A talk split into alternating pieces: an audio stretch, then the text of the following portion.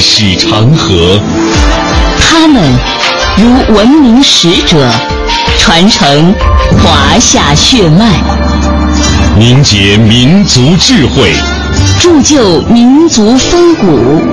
请收听《香港之声》中华人物。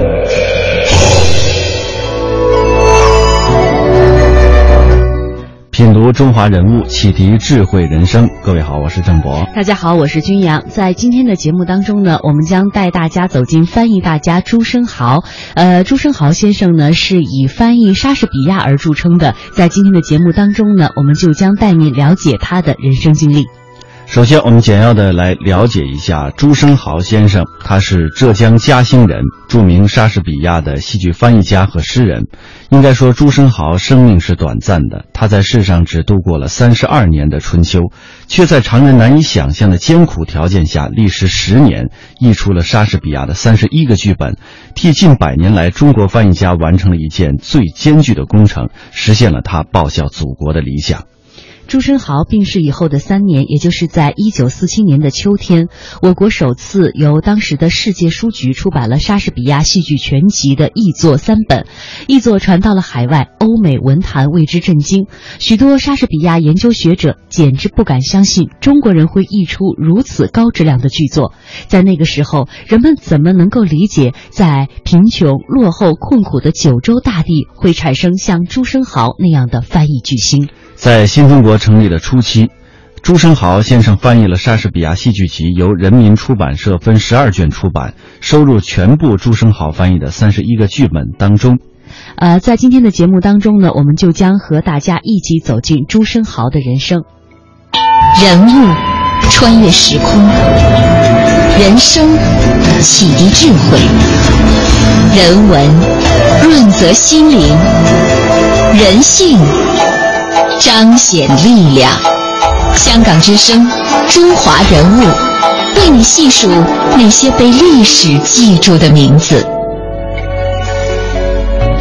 接下来，我们来了解一下朱生豪他的人生经历。他生活在中华民族动荡不安和生死存亡的危难时期。他十岁的时候就失去了母亲，后来又失去了父亲。他小时候的生活呢，是由大姑妈照顾的。亲人的过早离去和家道的中落，使他从小就感受到了世态炎凉，养成了孤独而有一些些孤僻的性格。接下来的这段音频呢，是他的儿子回忆到了自己父亲的。成长之路。嘉兴城南东米棚街的一户人家里，传出了一个男婴的啼哭声。这个男婴便是朱生豪。朱家的家业曾一度殷实，但到了朱生豪父亲这一代，早已败落了。那时候我们家里祖上是呃也做生意的，开店的。那么到我祖父这一代开始呢，好像都不是做生意的料。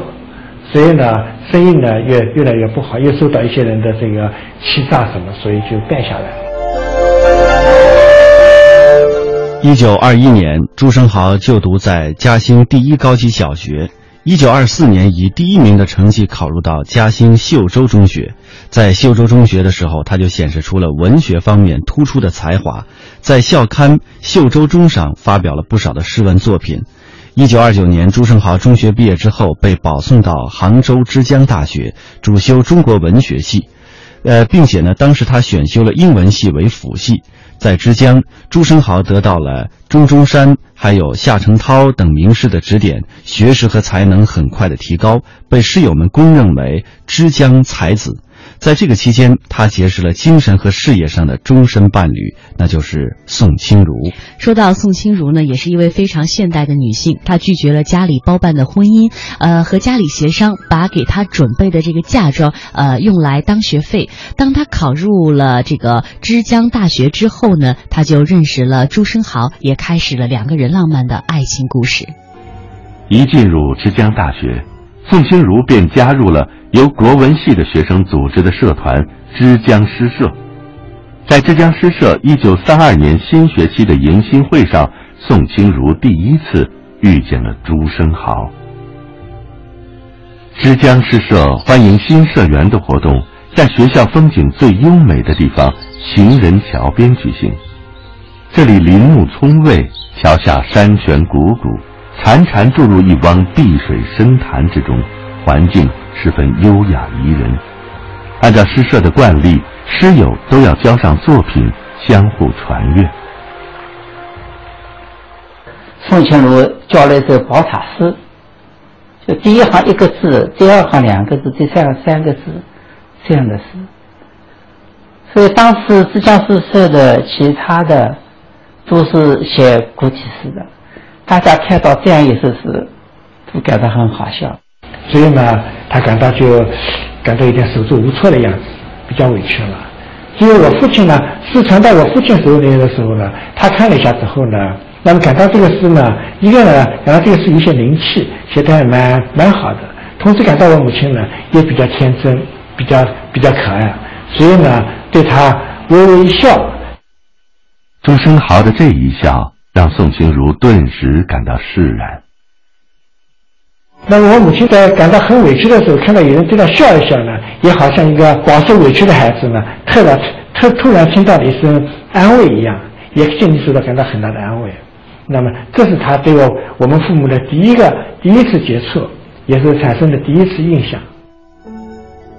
几年后，朱生豪在给宋清如的一封信中，用一首词来记述了自己当时的心境：席边款款吴侬雨。笔底纤纤稚子诗，交上前意先移，平生心绪诉君知。飞花逝水出无意，可奈钟情不自适。从这些文雅的词句中，日后的朱生豪十分明确地告诉宋清如，其实就在这一刻，自己已经爱上了他。但这个“爱”字，朱生豪始终没有说出口，他所有的情感都流淌在纸笔之间。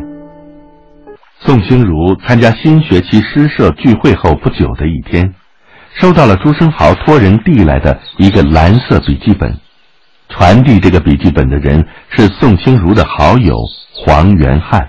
有一次，黄元汉在老师在他们教育大楼下课走出来的时候，被我父亲叫住了。他跟他说：“你是不是把你这个小本子转交给宋清如？因为我母亲呢跟他也是好朋友了。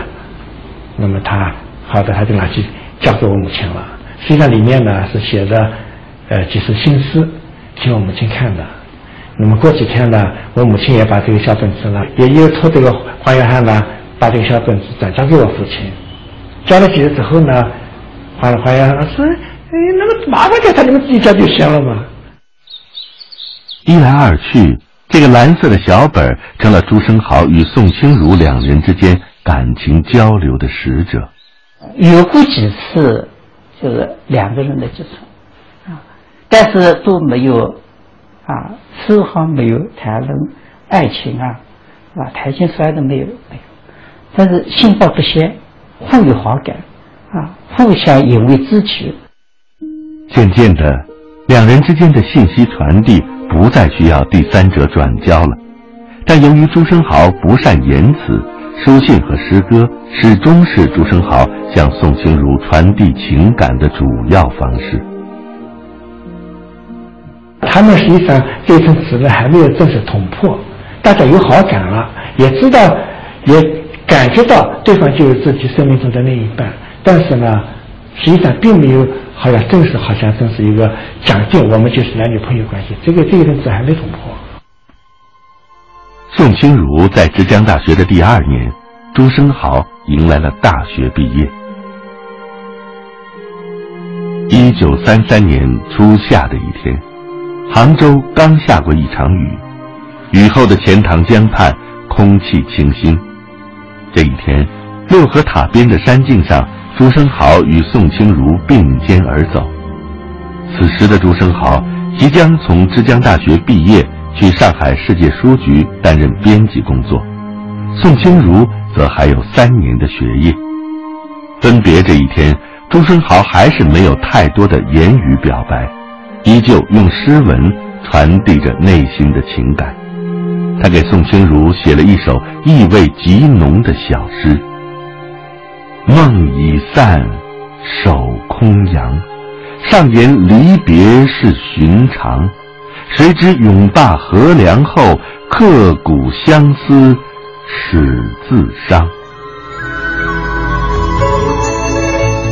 时间停留在一九三三年，在这个时候，呃，朱生豪在浙江大学毕业了。他经导师胡山元的推荐，进入了世界书局担任英语的编辑，参与编纂英汉四用词典，并且担任了英语读本与通俗英语读物的编著工作。一九三五年，时任世界书局英文部的负责人了解到朱生豪他的中英文水平俱佳，就鼓励他从事莎剧的移植。朱生豪深知那是一项伟大而又艰巨的工程，但是出于对莎士比亚的挚爱，使他欣然接受了这项任务。当时，朱生豪翻译莎士比亚的主要愿望是什么呢？那，首先，他觉得对于莎士比亚有着浓厚的兴趣；其二呢，认为莎士比亚是世界文学当中最伟大的剧作家。三者就是后来逐步认识到，译莎是一项关系到填补中国文化空白的宏大工程。所以说，他在译者自序当中这样说道。中国读者闻莎翁大名已久，文坛知名之士亦常将其作品译出多种，然历观坊间各译本，失之于粗疏草率者尚少，失之于拘泥生硬者十番有图，则，呃，则这个此译者之过，这个莎翁不能任其旧者也。但是呢，激励朱生豪翻译莎士比亚，使之矢志不渝、坚持到底的一个决定因素，还是他决心为民族争气的爱国思想。当时，他的胞弟朱文振得知长兄决定翻译莎士比亚的戏剧，特去信鼓励。他在朱生豪译莎册册记当中一文写道：“他以业余力量从事译莎，是在一九三五年春。那些年月里，日本帝国主义者欺辱中国人民火焰很盛。”机好，呃，恰好讥笑中国文化落后到连莎士全集都没有一本的，又正是日本人。因而，我认为他决定译莎，除了个人兴趣等其他原因之外，在日本帝国主义欺凌中国人民的压力下，为中华民族争一口气是重要的动力。朱生豪他在示意了莎剧《暴风雨后》的一张，呃之后呢，就给宋清如写信说：“舍弟如说我将成为一个民族英雄，如果把莎士比亚译成功以后，因为某国人曾经说中国是无文化的国家，连老莎的译本都没有。”他这种朴素的爱国思想和炽热的民族感情，正是激发他去完成如此艰巨而伟大任务的精神支柱。接下来的这一段音频，让我们更好的去了解当时翻译莎士比亚的背景究竟是怎样的。而且当时还有一个背景，就是啊，因为当时呢，中国还没有不莎士比亚全剧，呃，日本当时已经有一套，呃，日本一个学者，呃。他花了二十年的功夫，啊，翻译了一部莎士比亚全集呢，而且翻译的相当好，在日本呢很受欢迎，所以当时日本人就很瞧不起中国人，认为中国是一个没有文化的国家。莎士比亚这个名字最早出现在中国，大约是十九世纪三十年代，而真正翻译莎士比亚的作品，则是到了一九零四年。那么当时最早的是这个林清南，就林叔了。林叔呢，他就是把这个兰兰姐弟的这个故事呢，他把它呃介绍到中国，而且呢，他这个呃在翻译的时候，他也不懂英语啊，这个人很有意思的，不懂英语，他文笔很好，然后他叫魏毅，魏毅是懂英语的，那么他把这个。呃，这个南门姐弟的这个故事呢，呃，用翻成中文告诉他什么什么意思，然后呢，他就把这个意思呢，就用文言文把它写下来。但是讲完整的剧本，那么是一九二一年，是田汉翻译的《哈姆雷特》，而田汉翻译当时从日语翻过来的，啊，呃，然后五十以后。这个翻译莎士比亚呃，逐步形成高潮。那么，应该是到三十年代是最高潮。一九三四年，只有二十三岁的朱生豪独自承担起世界书局翻译莎士比亚戏剧全集的任务。他在自序中这样写道：“翻译此书的宗旨，第一在于追求最大范围的保持原文的神韵，不得已再求其次。”也务必做到字句畅晓明白。朱生豪翻译莎士比亚戏剧全集的稿酬是每千字两块银元。朱生豪呢，他是在中国莎剧史上的地位啊，可以说是中国沙坛第一人，啊，因为他这个是第一个把莎士比亚的剧本系统的、全面的介绍到中国来，啊，而且他的这个翻译的质量很高。从开始翻译莎士比亚戏剧的那一刻起，这项工作成为朱生豪生命的一部分。他把这个消息写信告诉还在浙江大学念书的宋清如，说要把这部译著作为献给他的礼物。宋清如收到信后，满怀激动地写了一首小诗寄给朱生豪。落在梧桐树上的，是清新的秋梦吧？落在迪娜心上的是调远的怀念吧？四月是初恋的天。九月是相思的天，东方刚出的朝阳射出万丈的光芒。为了做好译沙的准备，呃，朱生豪从一九三五年春就花了整整一年的时间，他四处搜集不同版本的沙士原著和各种注释本，还有参考资料多达两百多种。另外，他着手研究戏剧艺术的规律和表演艺术。至于英文版莎士比亚全集，他更是反复吟诵、仔细推敲，简直到了废寝忘食的地步。一九三六年八月，朱生豪翻译的第一个沙剧是《暴风雨》。从莎剧描写的种种暴风雨当中，他感受到了新的希望和力量。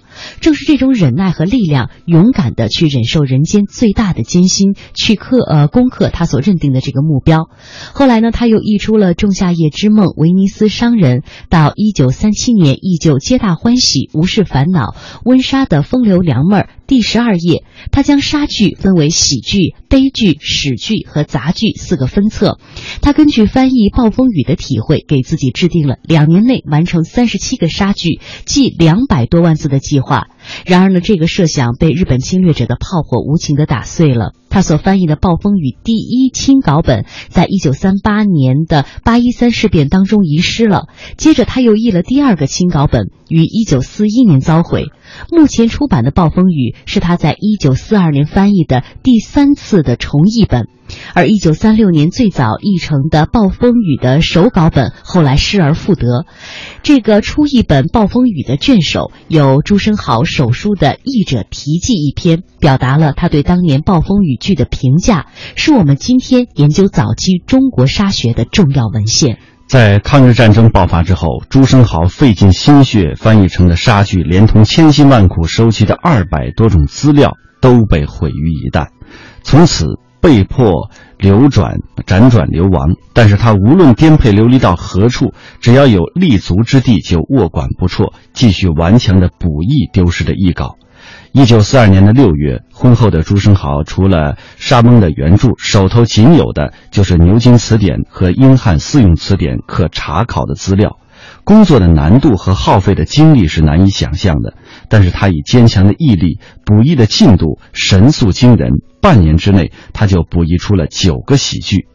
一九四三年的一月，朱生豪重返嘉兴故居，专心译沙。到一九四四年初的一年多的时间里，继《罗密欧与朱丽叶》之后，他又译成了《汉姆莱托》《李尔王》《奥瑟罗》《麦克佩斯》四大悲剧和《女王血爱记》等第三种罗马史剧，还有《爱的徒劳》和《维洛纳二世》等杂剧。然而，翻译绝不比创作容易，这是每一个有翻译实践经验的工作者们共同的一个感受。付出的劳动代价越多，得来的果实越丰富。有时他为一个词或一个句子的译法，往往要苦苦想上几个钟点。他在译沙的过程当中，如此细致地琢磨看似容易，实则为难的地方，毫不苟且、呕心沥血。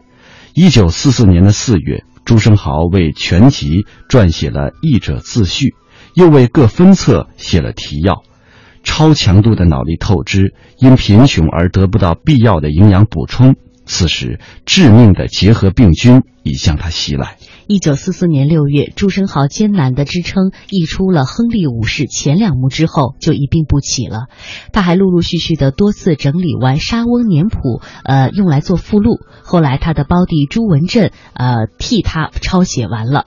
到了下半年的时候呢，病魔已经侵入了全身的机体，他不得不放下一笔。在离世的前两天，他还念念有词，用英文背诵莎剧。临终之前，他艰难地对爱妻宋清如说：“早知一病不起，就是拼着命也要把它译完。”接下来的这段音频呢，回顾了朱生豪和宋清如是如何携手，呃，在他们的人生道路上，呃，相扶相持，并且呢，是讲述到了呃朱生豪人生的最后岁月究竟是怎样度过的。从一九四二年初开始。朱生豪与世界书局签订翻译莎士比亚戏剧全集的稿酬为签字法币五元，后改为签字十元，也就是说，一部十五万字的作品只有一千五百元。这时嘉兴的米价已经上涨到每担五百元。朱生豪的翻译手稿，宋清如负责誊写校对，两人所得的收入仅能维持一家人的日常生活。家里呢，反正也能省嘛，一切就尽量省，对吧？包括剃头也是我，呃，我父亲剃头是我母亲帮他剃的。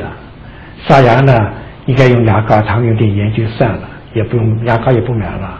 那么首先呢，保证买买米，第一要保证的，因为这是最基本的嘛。那么再剩下来呢，如果是买菜的话呢，也只能青菜豆腐为主。那么他是他们自己说是一清二白。然而就在这个时候，疾病已经悄悄地向朱生豪侵袭过来。因为缺乏必要的营养补充，再加上朱生豪超强度的脑力劳动，从小就体格羸弱的朱生豪，终于在一九四四年六月一日一病不起。病呢，就是实际他前面都是硬撑着的。还在干，他不知道，一直到发烧起不来了，才叫医生来看。来看的时候已经有肺结核，已经开始蔓延到全身了。一九四四年六月五日，上海书局发出了给朱生豪的回信，信中告知四千三百元稿费和校对费已由银行汇出，另外。书局还额外寄给朱生豪五千元作为奖金，这笔收入对于此时的朱生豪来说只是杯水车薪。治疗结核病效果相对较好的药物是盘尼西林，但是这时候一支盘尼西林的价格大致相当于一百斤大米的价钱。因为缺钱，朱生豪只能使用退热剂、钙片和葡萄糖。但这些药物根本无法遏制病情的发展。病床上，朱生豪在神志清醒时，口中继续朗读着莎士比亚戏剧的一些段落。他在翻译这个呃莎士比亚的这个剧本的时候，他经常是自己这个作为剧中的一个人物在念这个台词，啊，就。对他，也就是说，他在翻译这个剧本的时候，脑子里面有一个舞台。所以，为什么很多这个莎士比亚的剧本的翻译，为什么选他呢？他的剧本适合演啊。一九四四年十二月二十六日，江南潮湿的寒气弥散在整个嘉兴城，南湖因为天气寒冷，早已没有了刻。这一天。在朱生豪狭小阴冷的卧室里，空气异常的宁静。朱生豪用尽自己最后的力气，轻轻地对妻子说道：“小青青，我要去了。”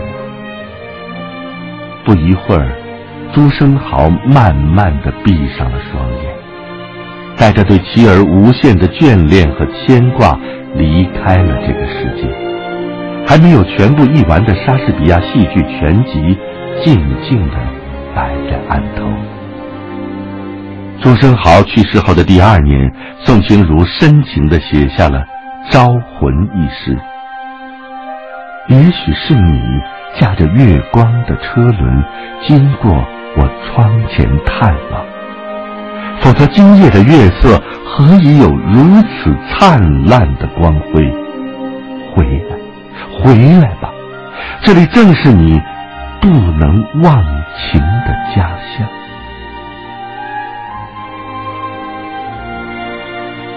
朱生豪去世三年后，世界书局分三集。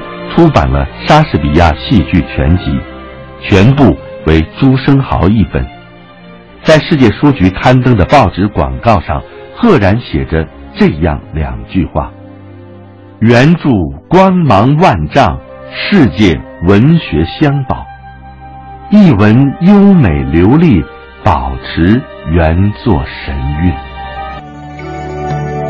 戏剧大师、中国莎士比亚研究会的首任会长曹禺曾经亲笔题词赞扬朱生豪是正义凛然、贡献巨大，称颂他的一生为艺杀剧，功绩奇绝。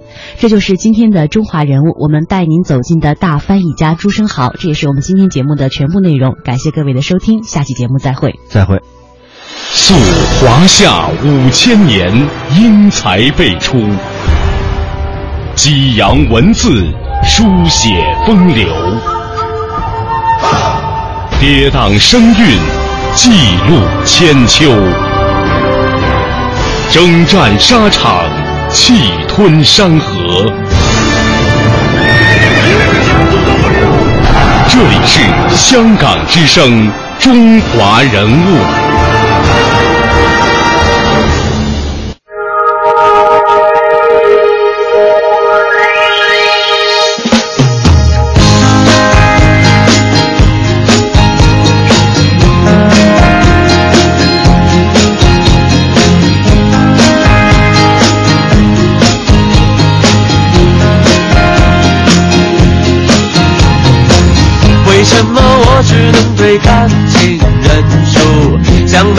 脚下出的败部队伍，当别人一脚得到胜利的欢呼，我正要面临红牌，默默的退出。是不是我信仰的绅士风度，像老外看不懂的中国功夫？其实我柔情要比长城还坚固，只等那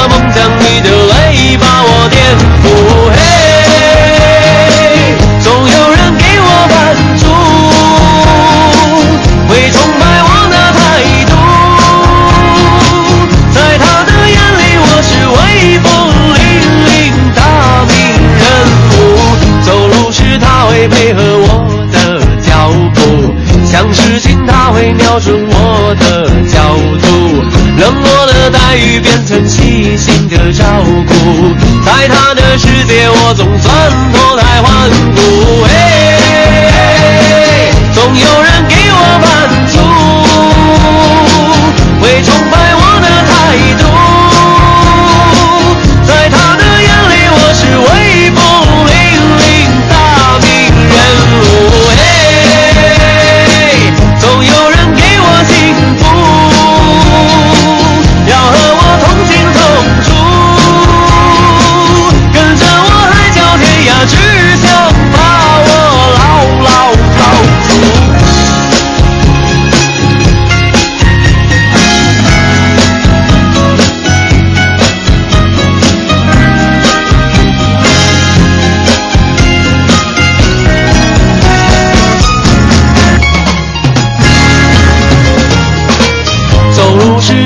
配合我的脚步，想事情他会瞄准我的角度，冷漠的待遇变成细心的照顾，在他的世界我总算脱胎换骨。总有人给我满足。十点整，听新闻，品文化，这里是。中央人民广播电台香港之声。呢度系中央人民广播电台香港之声。